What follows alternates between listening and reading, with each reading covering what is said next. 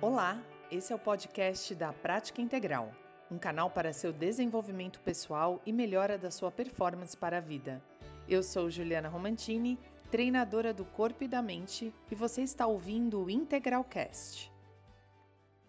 Bom dia a todos, a gente está nesse super papo de hoje e o tema que a gente trouxe para reunir essas feras é fobia social. Então eu recebo aqui nesse papo hoje a Cíntia Catelã, Andréa Maslon e Tiago Machado, é, pessoas que estão focadas no ser humano, em desenvolvimento humano, cada um na sua área, mas é, sempre apropriadas aí exatamente para que isso, essa fobia, jamais aconteça. Então, eu queria que vocês se apresentassem um a um, falassem um pouco esse momento aí é, desse aumento da fobia social e por isso a gente trouxe esse, esse tema. E depois que vocês falarem, eu vou falar um pouquinho sobre a estatística do que a gente está vivendo e dar aí um, um início para esse papo. Quem quer começar? Hum, muito bem, eu posso começar. Bom, eu sou psicóloga e neuropsicóloga.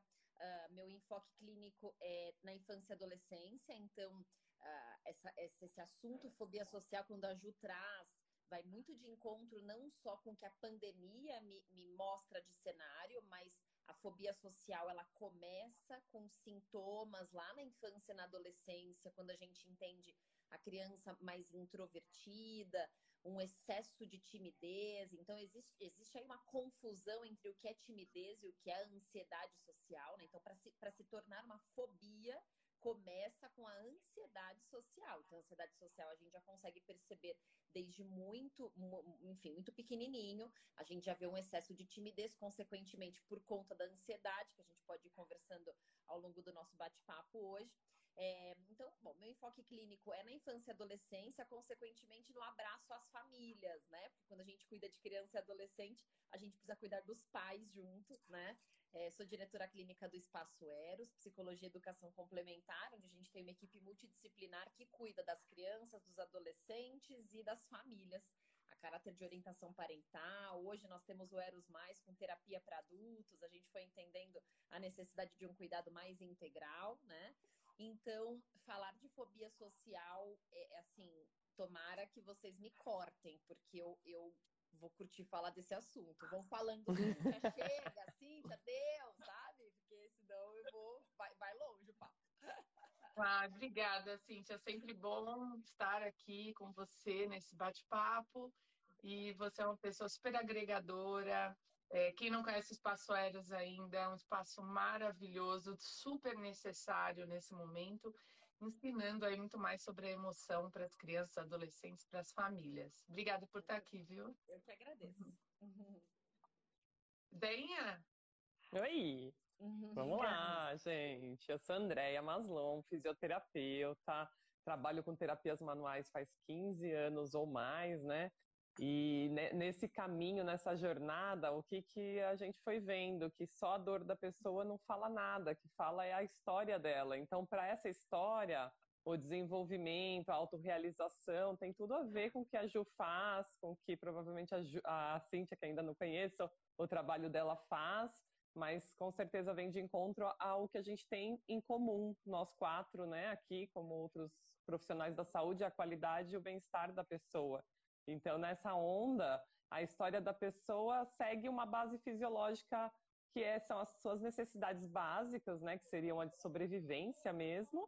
E cada vez mais a gente está num sistema de alerta muito intenso e pouco a gente fala de relaxamento. Então, o meu trabalho é trazer esse relaxamento para a pessoa, né, ativar esse sistema que modula tudo isso e, junto com tudo isso, se a pessoa não tiver a segurança territorial, que é o que a fobia social traz, né? Então eu tenho uma ameaça, né, na, na minha vida, na minha família, no meu território. Então a pandemia veio trazendo isso. E se ela não tem essa segurança primordial que está ali na base da pirâmide, como ela vai subir, se autorrealizar e se desenvolver, né, Ju? Então é isso que acho que a gente vai trazer hoje, né? Vai ser um bom caminho aí para os quatro. Ah, sem dúvida. Obrigada, Dé. Você que está super é, é, fisioterapeuta, muito mais fisioterapeuta. A Deia passa por, por esse momento, igual eu e o Ti, que é de, de ampliar as bases do que a gente aprendeu como profissão, né? Então, o Ti vai falar daqui a pouco um pouco, mas falar que somos profissionais da educação física, somos, mas somos, a gente é, é, ampliou um pouco o nosso leque de possibilidades de atuar dentro do ser humano, assim como a Andrea. Trabalhei com bioalinhamento, osteopatia, acupuntura, enfim, existe um leque de ferramentas. Então, acho que isso é fantástico. O nosso trabalho vai se complementando, a gente vai formando uma grande caixona pra, de ferramentas para lidar com o ser humano, porque nem a mesma ferramenta serve para todos os, os, os seres. Então, que bom, né? Ter profissionais aí como você para nos ajudar, para reduzir as dores e para aquecer o coração. Obrigada por estar aqui agregadora sempre. Obrigada. Olha lá o Dimas. Que esperado, querido. Professor Tiago. Olá, Obrigada. bom dia, bom dia. Olha, primeiro eu queria dizer que é uma alegria estar aqui com vocês hoje, com essas mulheres tão fortes. É uma honra estar conversando sobre esse tema. Me apresentar rapidinho, eu sou Tiago Machado, eu sou professor de Educação Física, é, desenvolvo trabalho com a Ju no Parque Serete, já tenho seis anos, né, Ju? É uma delícia esse trabalho contigo, uma, uma alegria imensa. É, tem um projeto também com bambus, que é parte de uma rede é, chamada Integral Bambu. A gente faz um, um, um trabalho bem, bem, bem bacana, apostando na experiência, né? O nome do trabalho é Pirambô, que é, é fruto de uma grande sigla, que é Projeto Itinerante Rústico Artesanal de Movimento em Base Orgânica. A base orgânica a gente relaciona muito com o flow, e tem muito do que a gente também faz na prática integral. É um trabalho que eu, que eu prezo muito, os dois, e que se complementam. E é interessante, né, a gente falando hoje sobre fobia social, né? É um tema que, como você acho que a Ju acabou comentando, é um tema que assim a educação física ela ela é uma ciência, uma área da saúde, né? A saúde agora tem o modelo biopsicossocial. A gente não pode eh, considerar o indivíduo como é, apenas só cabeça ou apenas só corpo. a gente precisa integrar isso.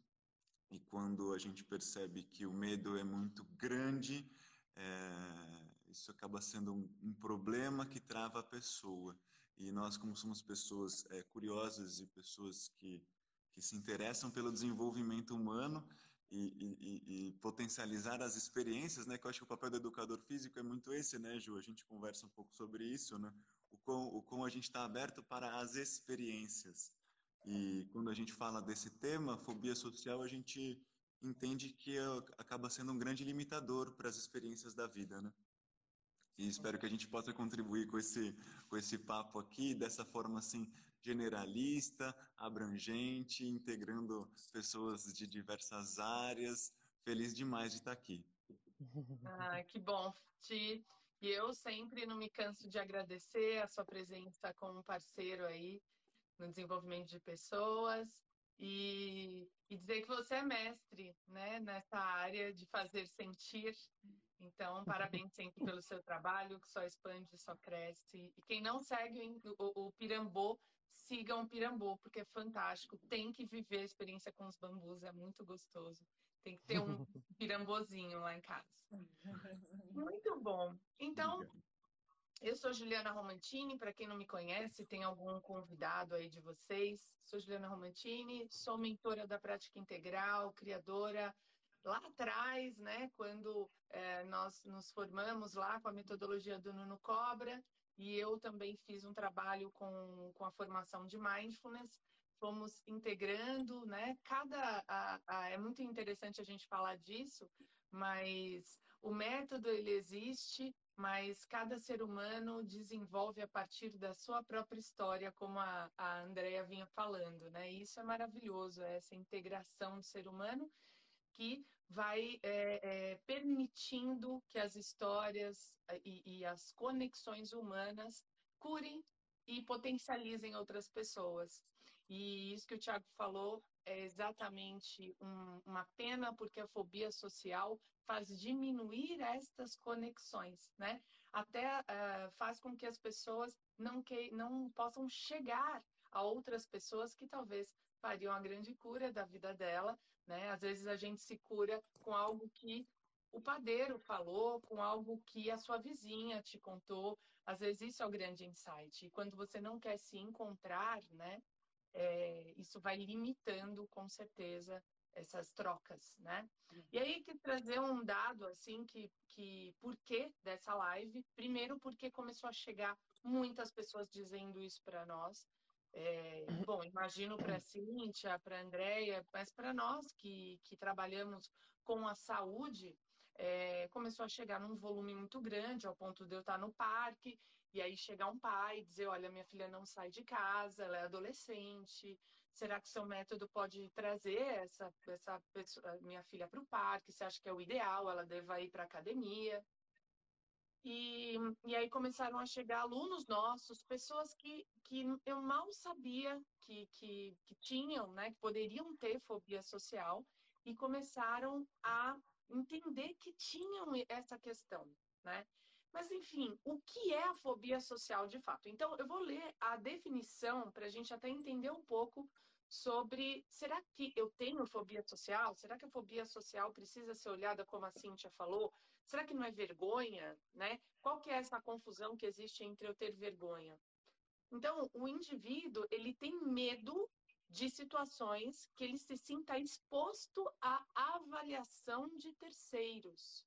Né? Então, aquela história, ah, eu vou numa festa, mas o que as pessoas vão falar de mim? Será que eu vou saber me colocar?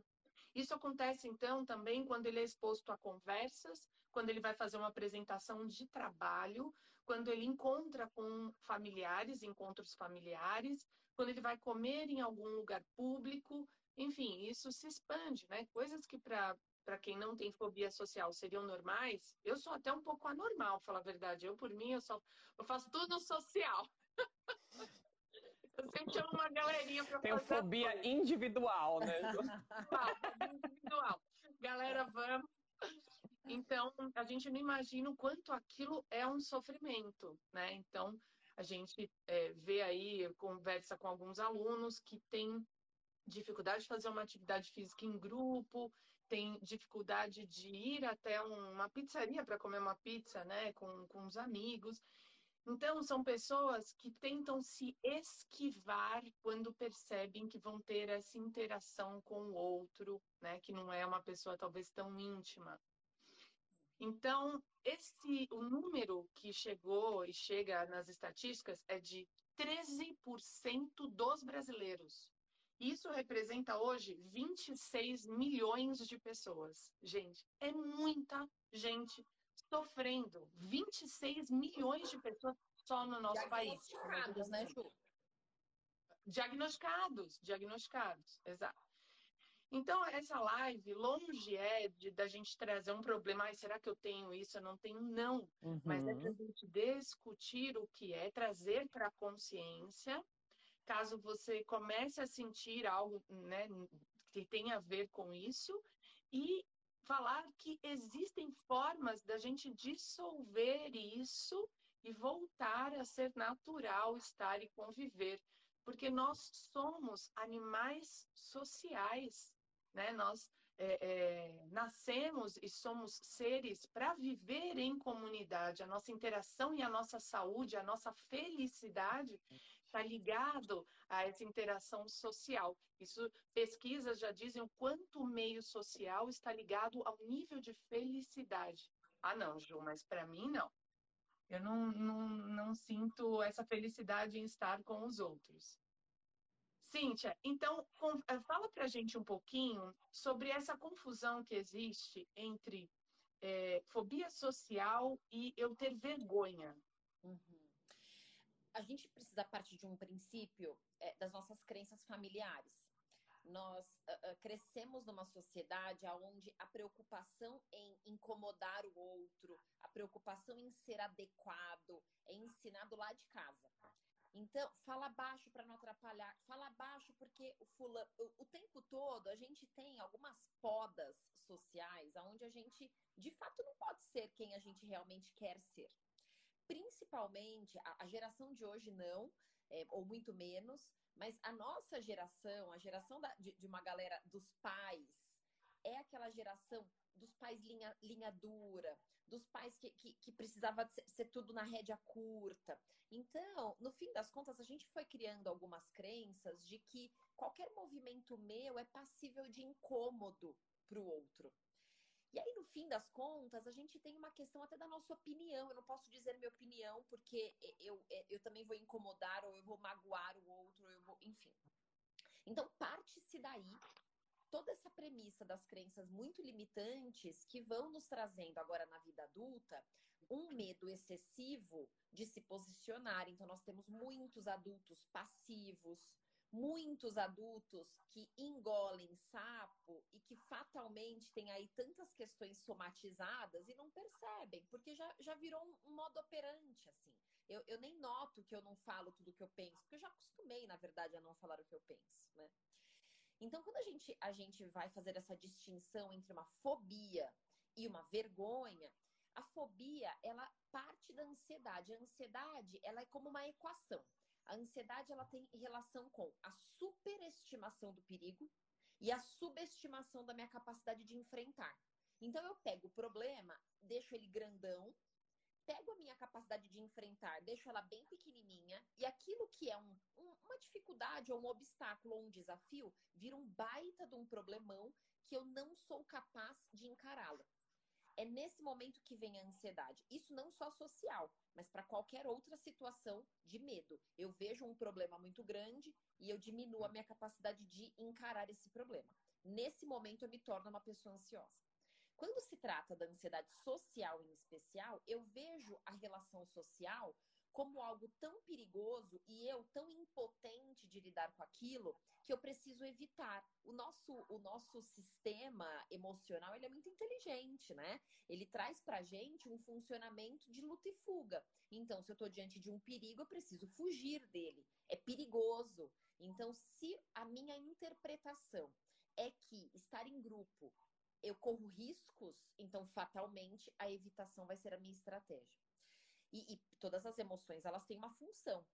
Sentir medo não é ruim. É claro que eu tenho que ter medo de pagar mico, porque o medo de pagar mico vai me tornar uma pessoa adequada. Então, eu vou dosar qual é o tipo de piada que eu vou fazer no meio da, da, do grupo, eu vou adequar o meu tom de voz de acordo com o contexto.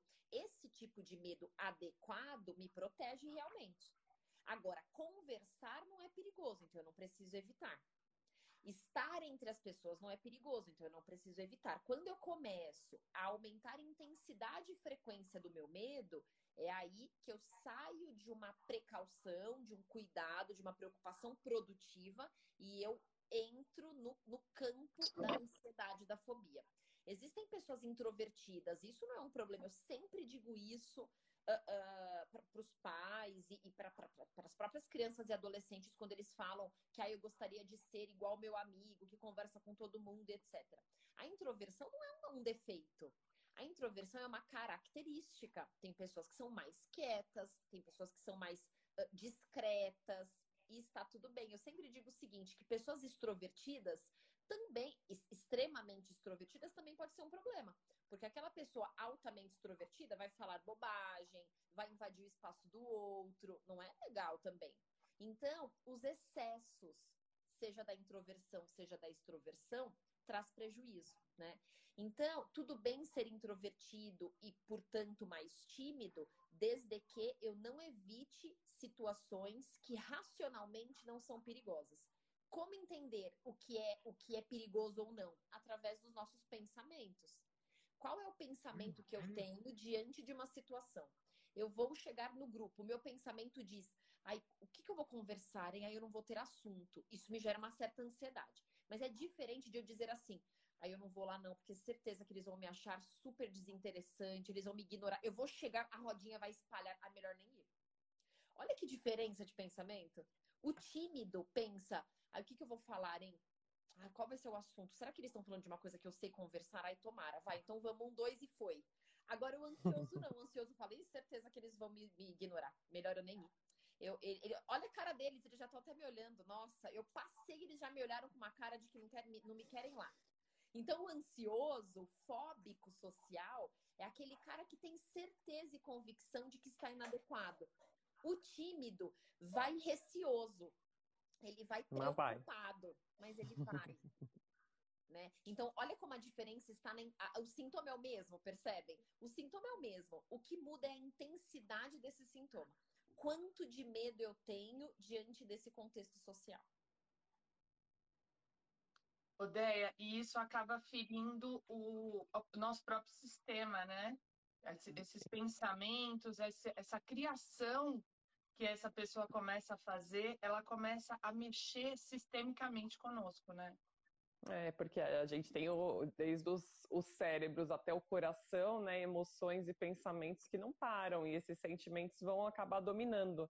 E como a Cintia falou, se tem uma memória antiga e essa memória foi marcada com uma grande emoção, tipo um grito, uma criança se sentindo ameaçada pelo próprio pai, porque sabe que se se está chegando perto é para brigar, é para castigar.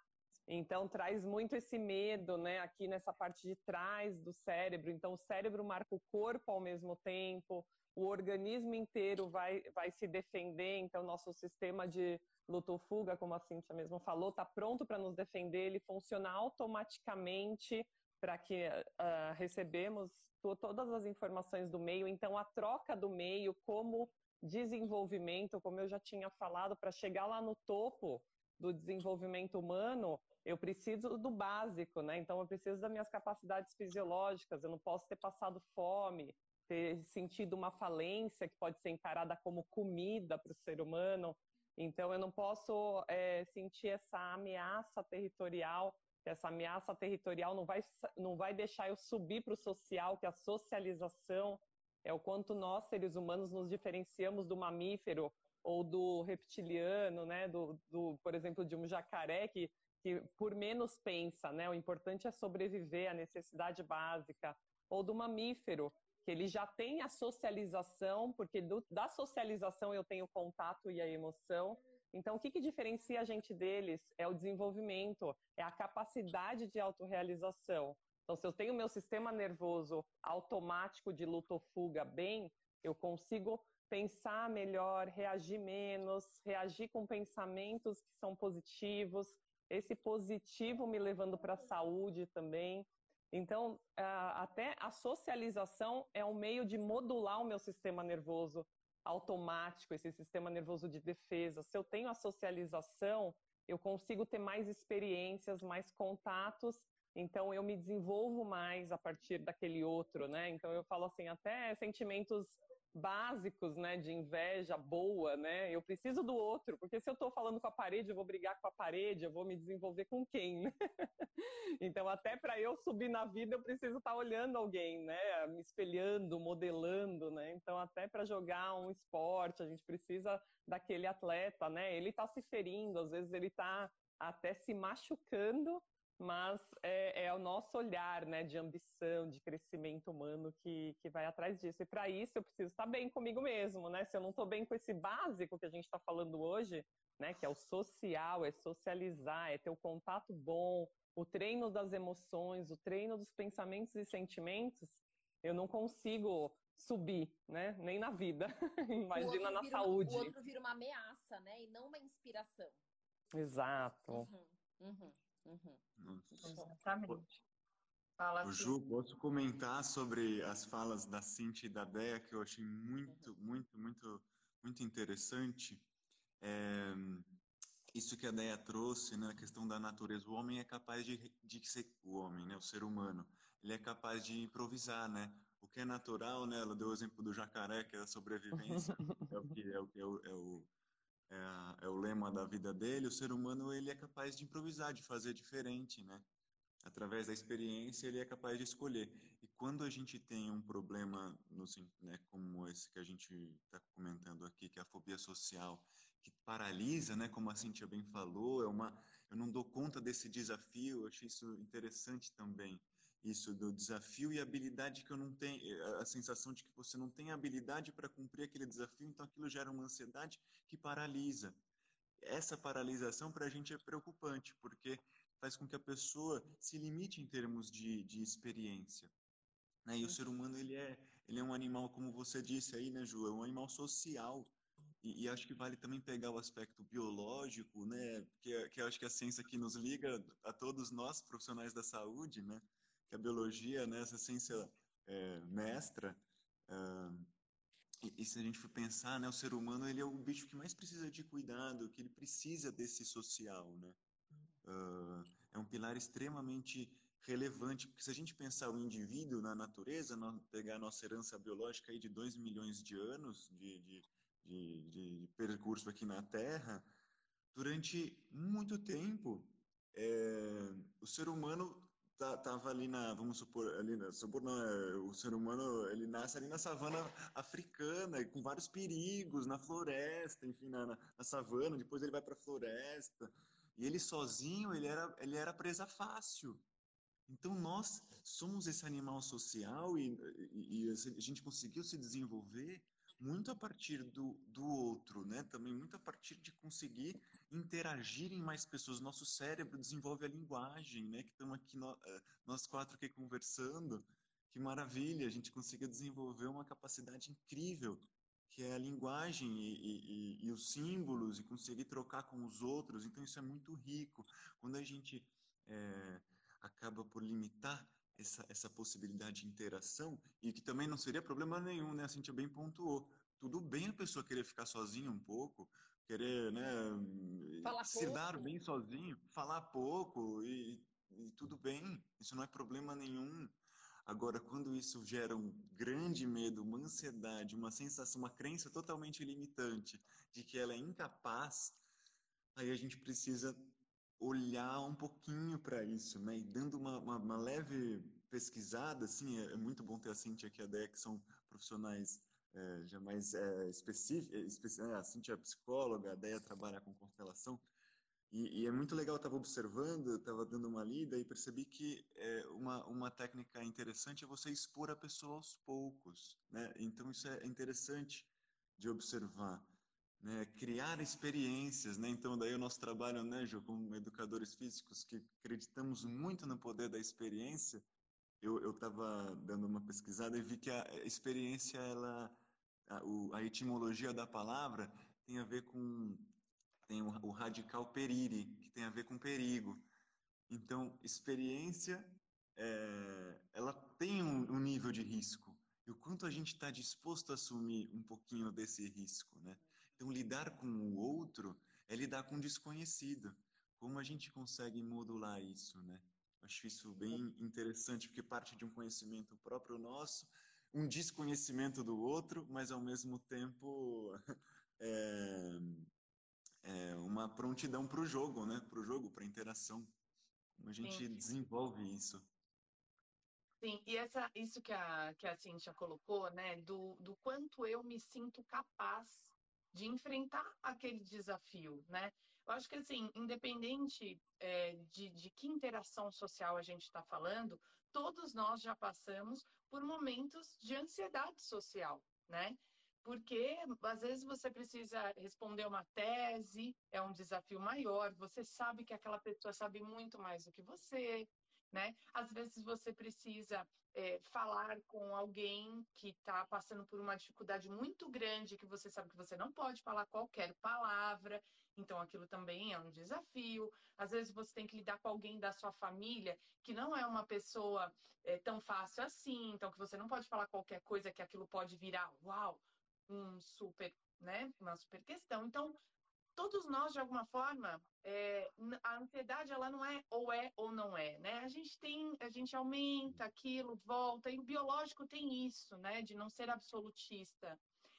É, mas quando eu me sinto forte, e aí não é forte só fisicamente, mas é também fisicamente, Mas quando eu me sinto uh, autônomo, né? Quando eu me sinto capaz, quando eu me sinto forte, quando eu me sinto flexível, quando eu trabalho as minhas capacidades humanas na minha individualidade, eu me sinto mais forte para esses desafios sociais, né? Então, eu fico me perguntando até que ponto também o crescimento da fobia social não vem de encontro ao enfraquecimento desse, desses pilares da população. Né, Si? Né, Dé? Eu, né, eu não tenho a menor sombra de dúvidas que, na, na realidade, se a gente considerar, inclusive, é, a Deia falou sobre uh, mudança de pensamento. Na terapia, a gente chama de reestruturação cognitiva. Então, Yuti traz a questão da, do aproximar o indivíduo ao perigo, né? E a gente chama isso de dessensibilização. Então, antes de, de colocá-lo na experiência, para que ele experimente literalmente e perceba que aquele perigo não é tão perigoso assim, ou que aquele perigo, apesar de existir, ele é sim capaz de enfrentar, a gente precisa fazer uma, uma reestruturação nesse pensamento, porque enquanto o pensamento for limitante, a emoção de medo continuará intensa. Se o meu medo está intenso, naturalmente o meu corpo vai me colocar na posição de defesa. Agora, se eu reconstruo meu jeito de pensar, a minha emoção de medo não vai embora, mas ela diminui. E isso é muito legal, porque eu começo a entender que sentir medo não é ruim. Eu posso sentir medo de uma pessoa nova, de uma situação social, não tem problema. Mas quando o meu medo ele é, ele está num tamanho adequado, ele está num tamanho proporcional à situação, então a minha reação também será proporcional. Eu não preciso evitar. Eu posso apenas me preparar para ela. Então, por exemplo, numa apresentação, eu não preciso evitá-la. Eu posso estudar a minha apresentação, eu posso ensaiar com, com alguém da minha família, eu posso me gravar para eu fazer os meus apontamentos. Pronto, me preparei, o meu medo adequado me levou a, a, ao preparo, porque se eu não tenho medo de nada, eu negligencio, né? Sim. sentir medo não é bom. Não sentir medo me, me coloca, inclusive, em mais riscos. Então tá tudo claro. bem sentir medo. E aí eu me preparo, consequentemente, o meu comportamento de aproximação desse estímulo aversivo ou perigoso, ele me traz a experiência positiva. Eu tive até uma, uma experiência, foi muito legal, antes da pandemia, um paciente ele estava com 12 anos na época, com muita, muita, muita dificuldade social. E nós fizemos um trabalho de, de reestruturação cognitiva bem fortalecido, e, e, por coincidência, ele foi passar férias em Nova York. E, ou seja, é, era um lugar que, no fim das contas, para ele, teoricamente, não teria tanto perigo. E aí ele, ele volta da viagem falando assim: Cintia, ainda bem que você mudou os meus pensamentos antes de ir para Nova York. Porque eu conversei com tanta gente que ninguém me olhou torto. Eu tenho um monte de amigo agora. Eu só não troquei o telefone, que eu não tenho WhatsApp ainda. Mas eu fiz amizade com um monte de gente. Então, no fim das contas, ele explorou tudo que ele podia porque o pensamento dele dizia assim: as pessoas não vão gostar de mim, eu sou desinteressante, eu não sou legal, eu não tenho assunto. E aí ele percebeu que no fim das contas é, é, nem o outro tinha assunto. O assunto era o momento, era o, o, a bicicleta, era o parque, era o hot dog, ou seja, o assunto acontecia, né? E, e perceber essa naturalidade, ele precisava ter um pensamento mais flexível, para se proporcionar essa experiência. Então, é um mix o tempo todo, né? De reestrutura o jeito de pensar, diminui o medo, diminui, não elimina, diminui, eu me preparo e, portanto, me coloco pronto para a experiência. E o quanto as pessoas precisam desse toquinho, às vezes, né, da terapia mesmo, porque conta que sozinha às vezes é tão difícil, as pessoas querem se resolver sozinha e não, não tem a menor condição, né? Se você precisa, se você tem uma dor, né? O que a gente trabalha lá na clínica, né? A origem de todas as dores sempre tem uma origem, sempre tem uma raiz ali do problema e a pessoa nem imagina, às vezes ela tá tão no material e físico que ela esquece que ela tem cérebro, que ela tem emoção, que ela tem mente, que ela tem essas conexões para trabalhar e a gente não precisa ser autônomo o tempo inteiro, a gente pode pedir ajudinha, né? Então, isso é bem interessante. Nossa, é, sim, é, e, Aí, Ju, desculpa. Quanto, só complementar, e o quanto mexer um, uma base, um pilar, né? Ou desbloquear alguma coisa, é, faz bem para todas as outras coisas que possam impulsiona, também estar sendo né? Impulsiona, é. Fala, Ti. Não, é, eu queria comentar também desse, desse exemplo que a Cíntia trouxe, né, de como às vezes o desempenho, né, do, de uma, as pessoas às vezes querem chegar num lugar ideal, já saber tudo que vai falar, como a gente quer se preparar e, e, e né, o medo de ser inadequado e como isso pode é, paralisar, né? E me fez lembrar de um livro chamado, é, o, acho que era o Poder da ah, me esqueci agora, mas é da Brené Brown. ela fala sobre o poder da vulnerabilidade. Já ah, eu lembrei. É a coragem de ser imperfeito. Uhum. Que eu acho que tem tanto a ver com esse papo aqui, porque ela vai falar sobre a questão da vulnerabilidade. A gente aceitar isso como a nossa vulnerabilidade, como também a nossa força. Né? Que o medo ele não precisa paralisar. Se você entrar em contato com ele e de repente abrir o e eu acho linda a expressão que ela usa que é de estar na arena da vida, né? De, de, de, se colocar na arena da vida. Porque uma coisa assim, ai, não vou lá porque não, não, gostam de mim. E daí também fica fácil, você se fecha. Claro que não é fácil, né? A gente sabe, mas assim, é, é, é uma postura mais passiva, né? Quando a gente se, se uhum. coloca de uma forma mais ativa, não, peraí, que habilidade que eu tenho, qual o desafio real que eu tenho para desempenhar, para desenvolver, e aí, organizar o pensamento. Então, olha que maravilha. A pessoa foi para. viajou e teve uma experiência. Ela conseguiu se abrir para experiências. Então, isso é rico, né? Demais em termos de, de vida, né? Então, a vida tava, não estava só passando, ele estava assistindo, ele estava na vida. Isso é maravilhoso. Isso tem a ver com empoderamento, tem a ver com, com, com você, você desenvolver uma aptidão ter o senso de eficácia próprio, né? Fala, nossa, eu consigo fazer uma coisa. E a partir desse senso de eficácia, eu desenvolvo confiança. Fala, poxa, posso repetir até isso. Olha que interessante. Que Acumular experiência, né? Exato. Uhum. E, e, e, se jogar na arena da vida é isso. Você vai mostrar suas, suas, suas vulnerabilidades, os seus medos, vai lidar com eles e vai, e, vai, até, a, a, é, vai até o novo, né? E acho que a fobia social é isso também. É, tem, convida a gente a conversar sobre isso, né?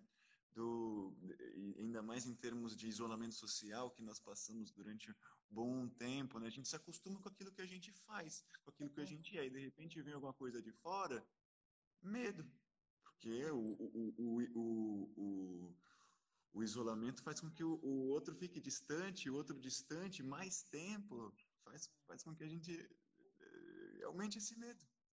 Né? Essa distância. Na verdade, e na verdade você está gastando mais energia, né? E quando você vai se relacionar que realmente você precisa de energia, você já não tem, você gastou toda essa energia com medo, com quanto você se sentiu ali ameaçado, quanto a distância com o outro te incomodou, coisas que a gente né, antes não pensava. Uhum. Então, às vezes, até assim, o, o para você se desenvolver, para você conseguir é, chegar nesse desenvolvimento de socializar, de se relacionar, porque dá trabalho se relacionar também, né? Uhum. Então, assim, não é tão fácil ficar fechadinho ali, você não gasta sua energia, né? Mas o pensamento, isso que as pessoas precisam estar bem claro para elas, é que o fato de você é, usar o mental de uma forma muito extrema também gasta muito a sua energia. E quando você vai precisar ali da da, do seu sistema de luta ou fuga, aqueles hormônios da testosterona, da dopamina, né, da endorfina, todos ativados ali para que você tenha uma reserva para que realmente você passe um grande estresse, você já não tem nem para o pequeno estresse, que seria se relacionar, né? Porque ali você tem que usar o seu mental de uma maneira que seria bom para você, que talvez saia, sairia dali uma gargalhada, uma risada, uma conversa que te traria essa leveza, uhum. você já gastou tanto que você não tem nem mais hormônio, né, para isso. Então, é, até, até para se relacionar, a gente precisa de energia. Uhum. Então, o fato de você ficar mais isolado também gastou a energia, só que foi escoada para um lado mais é, ligado mais a, a, se desgastar, né, de ficar mais doente do que realmente de socializar, que seria um pouco mais leve. Uhum, muito sim, legal. A gente, a gente pensa sobre aumento de vulnerabilidade, né? Então, quanto mais vulnerável eu fico, um pequeno estressor me tira do eixo. Então, Sim. a questão não está em eliminar estressor. A questão está em diminuir vulnerabilidade. Porque se eu diminuo minha vulnerabilidade, eu dou conta de um baita de um estressor, tá tudo bem. Porque eu, eu, uhum. tô, eu tô resiliente para isso. Né? É, os estressores da vida a gente não vai conseguir eliminar, mas resilientes a gente tem como enfrentá-los, né? E assim, a dualidade também, né? O quanto o medo e a coragem tá na mesma linha, né? Se a pessoa enxergar isso, né? O medo social, mas eu também posso ser ali vulnerável, é a mesma linha, só precisa ir, né? Vai com medo mesmo, né, Ju? Sim. E, e a, as questões também da, da, tal rede social, né, onde os nossos adolescentes estão tão pautados, onde muitos adultos estão tão pautados. Nossa, chegar naquele ideal de felicidade, porque ninguém posta a briga que a gente está tendo, obviamente, né? Nem é para fazer isso. Mas é entender que aquilo que está sendo postado não é a vida da pessoa, mas sim uma parte que ela quis compartilhar né? Uhum. Então, essa realidade, ei, traz aqui para a realidade. Eu sou mãe, eu sigo alguns perfis de mãe, e ontem eu até dei risada de um, de um perfil que dizia é, eu sou a, é, eu não sou a mãe que eu imaginei ser, né? E obviamente essa expectativa que a gente coloca, né? Quando você olha na realidade, e eu, foi engraçado porque eu estava aqui à noite, e tava uma bagunça de brinquedo na minha casa, que eu falei, meu Deus, passou um furacão. E eu estava lendo isso, e obviamente, né, você não imagina que a sua casa vai virar uma bagunça eterna.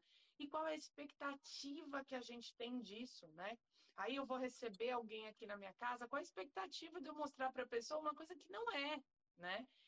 Então, acho também que esse papo tem a ver com a nossa, nosso, o alimentar o nosso ego e o estar próximo da nossa essência de fato, entender que esse, essa é a nossa realidade, esses são os nossos dons. E, e a nossa essência, como seres humanos, está ligado a compartilhar, a ser compassivo, né? ter a compaixão latente pelo outro. Como aquece o nosso coração ouvir a história do outro, dizer algo e escutar dele. Nossa, isso que você me disse me fez muito bem. Isso nos preenche. Servir de amor nos preenche. Então, vocês, todos vocês apontaram isso, o quanto outro é a possibilidade de eu servir e me preencher de amor, porque essa troca está é, tá muito latente com o que nós, seres humanos, estamos programados aí, né? Para trocarmos, para sermos amorosos uns com os outros e o outro ser a possibilidade de eu dar o meu melhor, né? De eu apresentar o meu melhor. E quando eu estou muito baseado no ego, no que eu pareço ser para o outro, como eu quero parecer ser para o outro, e não de fato como eu sou, isso gera também muita ansiedade, porque às vezes é difícil parecer uma coisa que eu não sou, né? E eu precisar parecer é porque aquela é, determinada situação está ligada a um outro nível social ou está ligada a uma outra tribo, né? Mas de fato, quem sou eu? Será que eu não posso amorosamente apresentar a minha essência, as coisas que de fato eu gosto, aprendendo a lidar com o diferente e me colocando humildemente diferente do outro. E tudo bem, né? E tudo bem. A gente está aí numa guerra é, é, política, né? De, onde cada um fala de um, de um polo, mas tudo bem eu conversar com uma pessoa que não tem a mesma opinião que eu. Né? Então, eu já ouvi de pessoas, ah, eu não vou lá naquele é, grupo tal, porque ela tem um, um, uma visão política diferente da minha. Então, aquilo me traz, de uma certa forma, medo. Poxa, né? estamos aqui para compartilhar experiências, opiniões, pensamentos, mas jamais né, alimentar sempre o nosso ego de que a nossa visão, de que o nosso ser é o certo e ponto. É, ontem eu conversava com a Elaine numa live sobre é, sistema familiar, e ela dizia: você vê o 6 ou vê o 9 quando a gente coloca o 6 ou 9 no chão? Na verdade, não existe certo e errado, né? Mas existe qual a visão desse lado. Então, a Brainy Brown traz aí fantástico como fazer da sua vulnerabilidade o seu maior potencial humano. Quando você mostra, gente, eu estou aqui, não vai ser fácil, é a minha primeira vez aqui fazendo essa live com quatro pessoas, mas eu vou fazer o melhor de mim. Você conecta muito mais pessoas do que você dizer, olha, eu sou único, onipotente, faço isso há tanto tempo e faço isso muito bem. Você distancia, obviamente, né? Então isso é maravilhoso. Quanto para vencer a fobia social, vale também a gente se aproximar daquilo que nós somos de verdade e estarmos dispostos a nos colocar a serviço do outro, independente em que interação esteja. Eu vou nesse, nesse jantar, vai que lá eu encontro uma pessoa que precisava de um ouvido só para ser escutado hoje. Quem sabe? E de repente até esse ouvido vai me trazer a minha terapia também, né? Eu vou escutar uma coisa que para mim serviu muito bem, né? Então já é a troca. Já é a troca, já é essa interação. A compaixão, né? Ela nos faz forte, ela nos faz poderosa, né? E o olhar para o outro também com as suas vulnerabilidades me faz, olha, né? Eu conversava é, com uma pessoa que sempre colocava, né, o marido muito grande e ela muito pequenininha, né? Então ele grandão e ela pequenininha. Até que ela começou a, a apontar para mim que o marido também tinha a, a sua vulnerabilidade, assim como ela. E ela começou a olhar ele como ser humano, assim como ela. Então você tem potenciais, você tem dificuldades, assim como ele né? Talvez o marketing dele seja melhor que o seu, né? Ele, é, claro. expõe, ele expõe essa ele potencialidade. melhor, né? É, ele blefa melhor. Mas estamos todos no mesmo barco, né? Temos medo, temos. Agora, como nos preparamos para isso?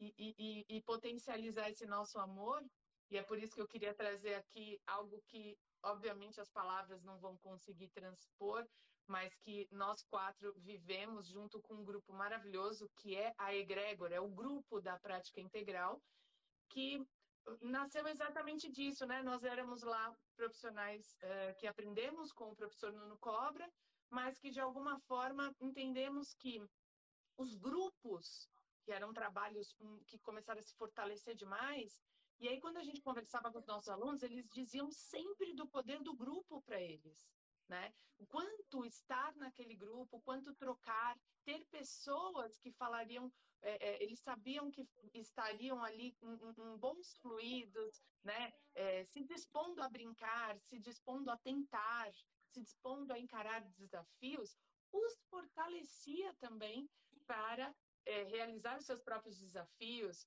e encontrar pessoas que diriam coisas boas, enfim, e isso tudo no meio da natureza. Então, nós, é, é, eu e o Thiago, a gente conversa muito sobre isso, passamos a ser totalmente coadjuvantes nesse processo e era ex é exatamente isso que a gente quer, né? Que as próprias, um próprio grupo, a própria tribo, as próprias pessoas potencializem a sua saúde umas às outras, né? Que bom ser apenas um, um, um motivo, e a gente tem um motivo para falar do quanto a vida é maravilhosa, encantadora, porque é, né? E a, a, a, o motivo de fazer atividade física, o motivo de é, é, emagrecer, reduzir uma dor, fortalecer o joelho, é sempre o motivo pelo qual as pessoas entram. Mas elas ganham esse social que é tão potencializador. E aí, quando eu vou fazer um depoimento com uma pessoa, ela fala assim: Não, eu emagreci, mas emagrecer ficou pequenininho, uhum. perto da troca que eu ganhei com as pessoas que eu conheci. Então, ela isso... ganhou segurança, né? Exato, né? E isso vale, obviamente, para quem pratica, treina com a gente na prática integral em grupo, mas vale para qualquer outra tribo que você perceba que é a sua tribo, que faz vibrar o seu coração. E você também não precisa ter um, você pode ter vários grupos que te alimente, que te potencialize. Né? Tem pessoas que têm o grupo da religião, tem pessoas que têm um grupo voluntário, tem pessoas que têm o grupo do vinho, tem pessoas que têm o grupo do slackline, né? que, se, que gostam de viajar juntas. Enfim, é aquilo que vibra o seu coração. Mas é, estar com pessoas que tenham a ver com você e te potencialize. E aí, não, não é nenhum de nós que vai falar para você o que te potencializa. Você tem que sentir e para isso tem que experienciar. E aí, essa pessoa, quando ela está com outras que potencializam ela, que deixam ela muito melhor, ela volta para casa depois de encontro social cheia de energia, cheia de uhum. vitalidade. Então, é essa percepção: qual é minha tribo? É, o que me faz vibrar melhor? O, o Ju, não tem, aquela, não tem aquela frase. Desculpa. Se, mas não tem aquela frase, se você quer ir é, rápido, vai sozinho. Se você quer ir, mas se você quer ir longe, vá acompanhando, vá em grupo. Porque o grupo potencializa. E, Sobe no nós, ápice, seres né? chegamos até aqui porque a gente teve essa capacidade de interação, né? Se você pegar um ser humano no, na, na, na, na, savana africana contra um macaco, o ser humano perdia. E agora, sim, se você, você junta mil seres humanos que conseguem se comunicar e bota ali mil macacos, os macacos não conseguem, não tem essa capacidade. E a gente tem. Então, o, o poder do grupo, o poder da coletividade, do clã, né?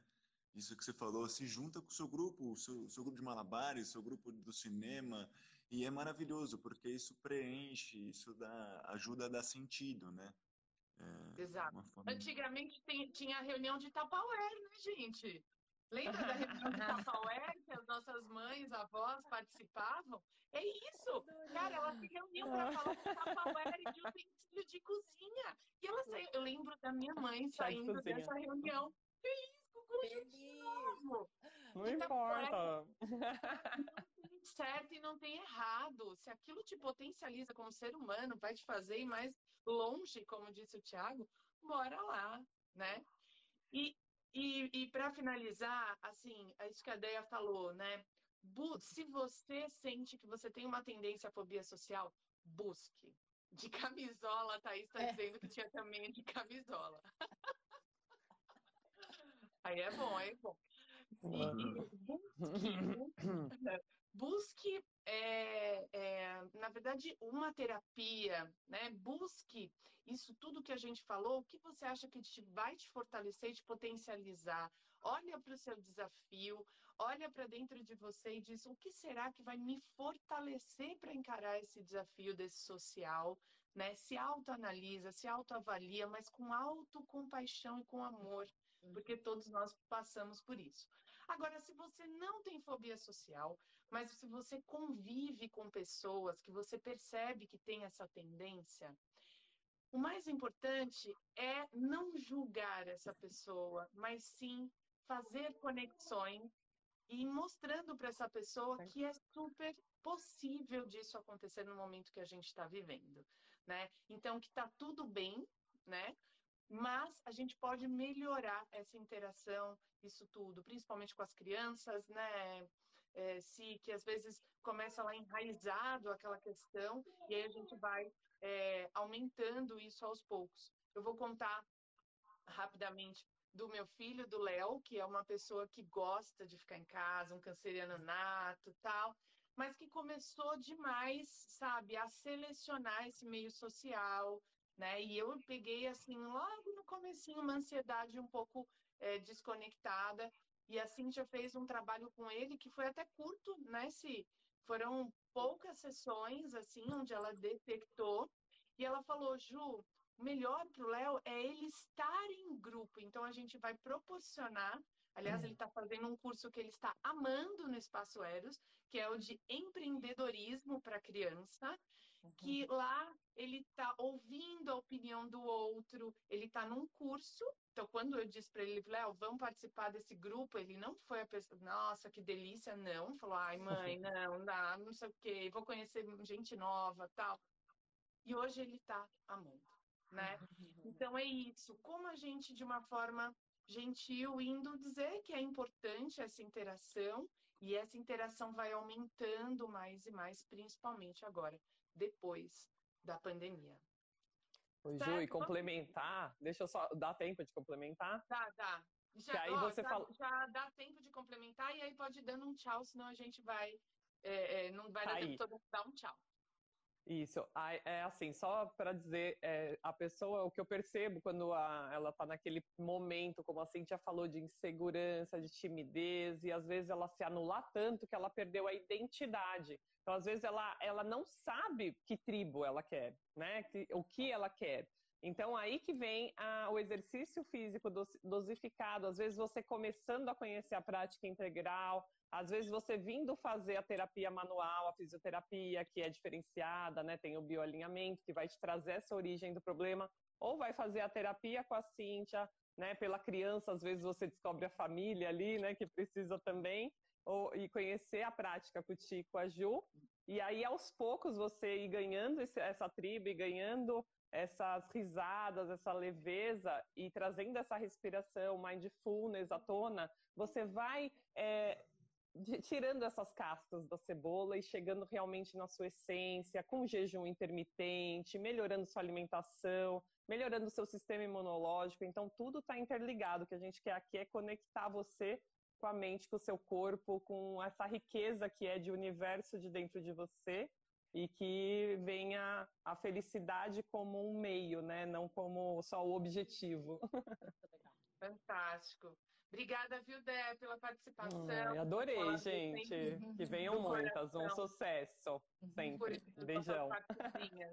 Obrigada para todo mundo. Segue a gente lá no Instagram.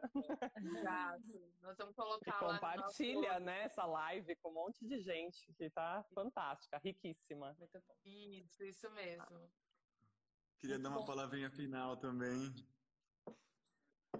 Né, que se, se você está identificando que talvez você sinta isso, como foi falado aqui, né? Procura ajuda, Andréa, da Cíntia, de, de algum profissional que possa te potencializar, para te ajudar, enfim. Mas eu acho que o, o que a gente pode, antes até de, de pensar em, em já, já frequentar um grupo, né? Dar um passo maior do que a habilidade que talvez você tenha no momento, Bem, é, acho que vale fazer uma, um, um olhar para dentro de, das suas habilidades, suas capacidades e, e, valorizar isso dentro de você, né? E, e, desapegar um pouco dessa questão do lugar ideal para se chegar, porque realmente a gente é bombardeado de informação, a gente tem que ter opinião sobre tudo, e opini excesso de opinião, excesso de informação é, atrapalha a gente a ter experiência. Então, porque as palavras não são as coisas, aquilo que a gente vê não necessariamente é a realidade, acho que um mergulho interno, antes de qualquer coisa, né, desapegando um pouco dos padrões que, que já estão impostos, colocados, e veja o, quais, quais são as suas ferramentas que você tem para desenvolver e que você queira e para você se jogar, como diz a Brené Brown, na arena da vida. Né? Porque pra, o que vale a pena é viver a vida cada vez mais vivo. E se você não está conseguindo fazer isso, é, vamos olhar. Vale, vale a pena. E agradecer demais a, a, aqui a presença, é, tá aqui com vocês, a Dela, a Cintia, a Ju, obrigado mais uma vez. Sempre um prazer estar aqui. Muito obrigado a todo mundo. Ti, me veio uma imagem na cabeça, o tia, o tia é a pessoa que estende a mão para gentilmente te colocar na arena da vida. e viver, né? Sutilmente vem, vem a arena da vida. Vou, Vai você também é essa pessoa. Mas... Bom, e para eu ir me despedindo também, eu quero deixar uma, uma dica para você que tem certeza que está inadequado, certeza que não vão gostar de você, certeza que vai ficar uh, uh, deslocado. A minha sugestão é, antes da certeza, tenha dúvida.